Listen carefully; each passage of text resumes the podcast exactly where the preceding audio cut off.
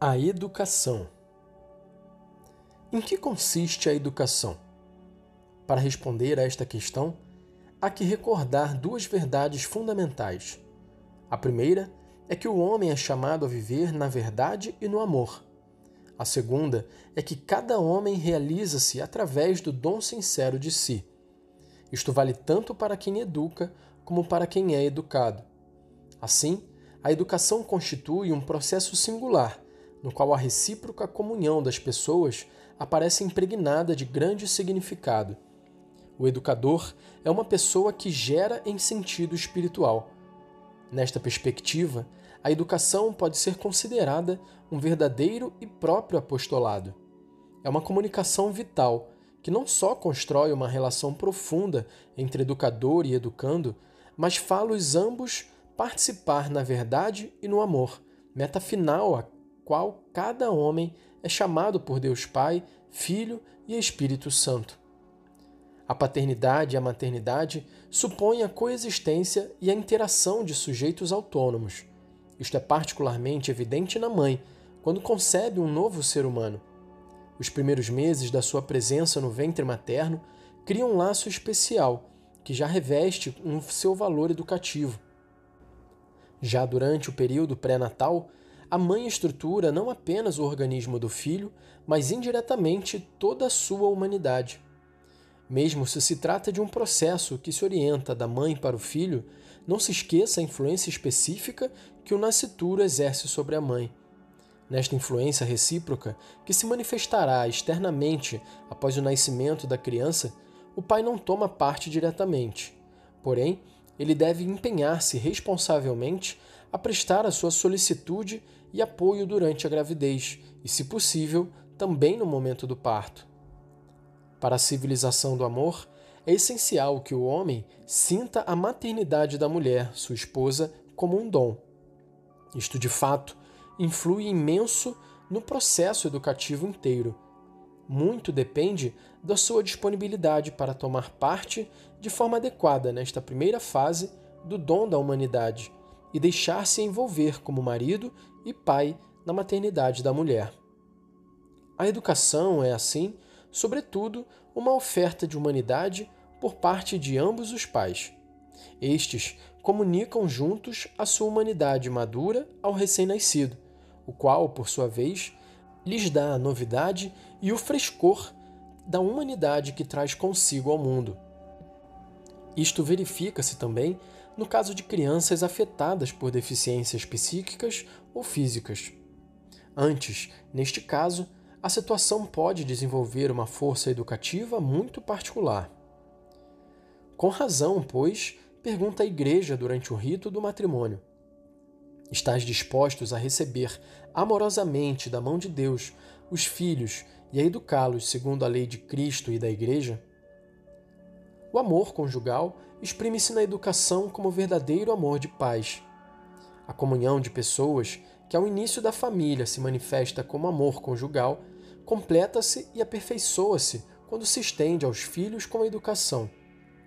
A potencial riqueza constituída por cada homem que nasce e cresce na família deve ser responsavelmente assumida de modo que não degenere nem se dissipe, mas ao contrário, se realize numa humanidade cada vez mais madura. Também este é um dinamismo de reciprocidade, no qual os pais educadores são, por sua vez, em certa medida, educados. Mestres de humanidade dos próprios filhos, também eles aprendem. Aqui emerge com destaque a estrutura orgânica da família e revela-se o sentido fundamental do quarto mandamento. O nós dos pais do marido e da esposa desenvolve-se por meio da educação no nós da família, que se enxerta sobre as gerações precedentes e se abre a um gradual alargamento. A este respeito, desempenham um papel singular, por um lado, os pais dos pais e, por outro, os filhos dos filhos. Se os pais, ao darem a vida, tomam parte na obra criadora de Deus, pela educação, tornam-se participantes da sua pedagogia conjuntamente paterna e materna. A paternidade divina, segundo São Paulo, constitui o modelo originário de toda a paternidade e maternidade no cosmos.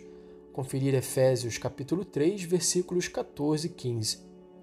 Especialmente da maternidade e paternidade humana. Sobre a pedagogia divina, nos instruiu plenamente o Verbo eterno do Pai, que ao encarnar-se revelou ao homem a verdadeira e integral dimensão da sua vocação, a filiação divina. E revelou também qual é o verdadeiro significado da educação do homem. Por meio de Cristo, toda a educação, na família e fora dela, é inserida na dimensão salvífica da pedagogia divina, que se dirige aos homens e às famílias e culmina no mistério pascal da morte e ressurreição do Senhor. Daqui, do coração da nossa redenção, parte todo o processo de educação cristã, que ao mesmo tempo é sempre educação para a plena humanidade. Os pais são os primeiros e principais educadores dos próprios filhos e têm também, neste campo, uma competência fundamental. São educadores porque pais. Eles partilham a sua dimensão educadora com outras pessoas e instituições, tais como a Igreja e o Estado. Todavia, isto deve verificar-se sempre na correta aplicação do princípio da subsidiariedade. Este implica a legitimidade e mesmo o ônus de oferecer uma ajuda aos pais, mas encontra no direito prevalecente deles e nas suas efetivas possibilidades o seu limite intrínseco e intransponível. O princípio da subsidiariedade põe-se assim ao serviço do amor dos pais, indo ao encontro do bem do núcleo familiar. Na verdade, os pais não são capazes de satisfazer por si sós a todas as exigências do processo educativo inteiro, especialmente no que toca à instrução e ao amplo setor da sociabilização. A subsidiariedade completa, assim, o amor paterno e materno, confirmando seu caráter fundamental, porque qualquer outro participante no processo educativo não pode operar senão em nome dos pais, com seu consenso e, em certa medida, até mesmo por seu encargo.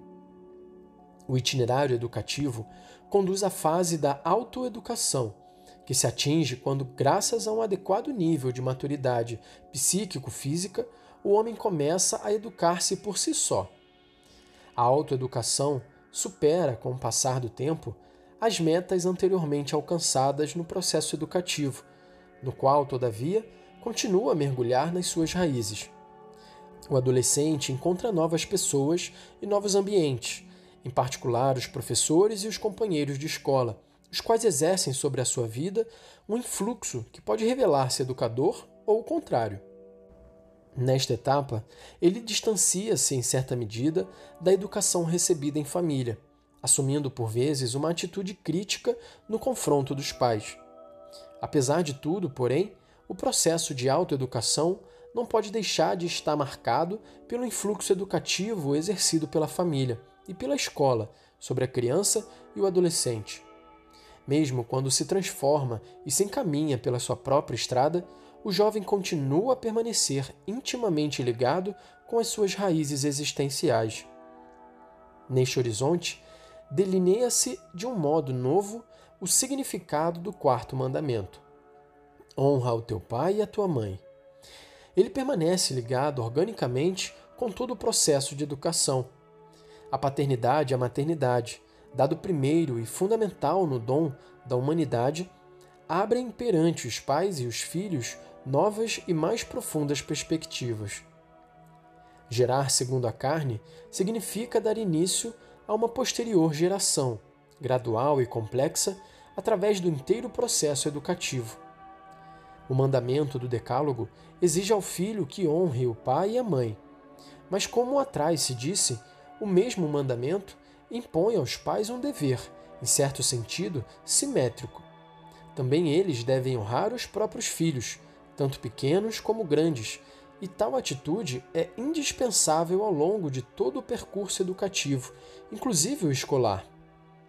O princípio de prestar a honra, ou seja, o reconhecimento e o respeito do homem como homem, é a condição fundamental de todo o autêntico processo educativo. No âmbito da educação, a Igreja tem um papel específico a desempenhar. À luz da tradição e do magistério conciliar, pode-se justamente dizer que não é a questão apenas de confiar à Igreja a educação religiosa e moral da pessoa, mas de promover todo o processo educativo da pessoa juntamente com a Igreja. A família é chamada a cumprir a sua tarefa educativa em igreja, participando assim na vida e missão eclesial. A Igreja deseja educar, sobretudo, através da família. Para isso, habilitada pelo sacramento do matrimônio, com a graça de Estado que dele se obtém e o específico carisma que é próprio da inteira comunidade familiar. Um dos campos onde a família é insubstituível é certamente o da educação religiosa, graças à qual a família cresce como igreja doméstica. A educação religiosa e a catequese dos filhos colocam a família no âmbito da igreja como um verdadeiro sujeito de evangelização e de apostolado. Trata-se de um direito intimamente conexo com o princípio da liberdade religiosa. As famílias, e mais em concreto, os pais, têm a faculdade de livremente escolherem para os seus filhos um determinado modelo de educação religiosa e moral segundo as próprias convicções. Mas ainda quando eles confiam tais obrigações a instituições eclesiásticas ou a escolas geridas por pessoal religioso, é necessário que a sua presença educativa continue a ser constante e ativa. Tampouco se há de descurar, no contexto da educação, a questão essencial da opção vocacional e nela, particularmente, a preparação para a vida matrimonial. Notáveis são os esforços e as iniciativas realizadas pela Igreja a favor da preparação para o matrimônio, por exemplo, sob a forma de cursos organizados para os noivos. Tudo isso é válido e necessário, mas não se deve esquecer que a preparação para a futura vida de casal é, sobretudo, tarefa da família. Certamente, só as famílias espiritualmente maduras podem enfrentar de modo adequado tal compromisso. E por isso, há que sublinhar a exigência de uma particular solidariedade entre as famílias que se pode exprimir através de diversas formas organizadas, como as associações de famílias para bem das famílias. A instituição familiar consolida-se com tal solidariedade que aproxima entre si não apenas as várias pessoas, mas também as comunidades, empenhando-as a rezar juntas e a buscar, com o contributo de todos, as respostas às perguntas essenciais que a vida põe. Não é esta uma forma preciosa de apostolado das famílias entre si? É importante que as famílias procurem construir entre si vínculos de solidariedade. Isto, para além do mais, consente-lhes de se prestarem uns aos outros um serviço educativo. Os pais são educados através de outros pais, os filhos através dos filhos. Cria-se assim uma peculiar tradição educadora, cuja força lhe vem do caráter de igreja doméstica que é próprio da família. O Evangelho do Amor é a fonte inexaurível de tudo quanto se nutre a família humana como comunhão de pessoas. No amor, encontra apoio e sentido definitivo todo o processo educativo, como fruto maduro da recíproca doação dos pais. Mediante as canseiras, os sofrimentos e as desilusões que acompanham a educação da pessoa, o amor não cessa de estar sujeito a uma contínua avaliação.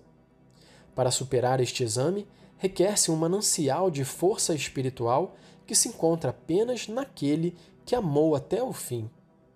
Assim, a educação coloca-se plenamente no horizonte da civilização do amor. Desta depende e, em grande medida, contribui para sua construção. A assídua e confiante oração da Igreja durante o ano da família é oferecida pela educação do homem para que as famílias perseverem no compromisso educativo com coragem, confiança e esperança, não obstante as dificuldades às vezes tão graves que parecem insuperáveis. A Igreja reza para que vençam as forças da civilização do amor, que jorram da fonte do amor de Deus. Forças que a Igreja emprega sem descanso em benefício da inteira família humana.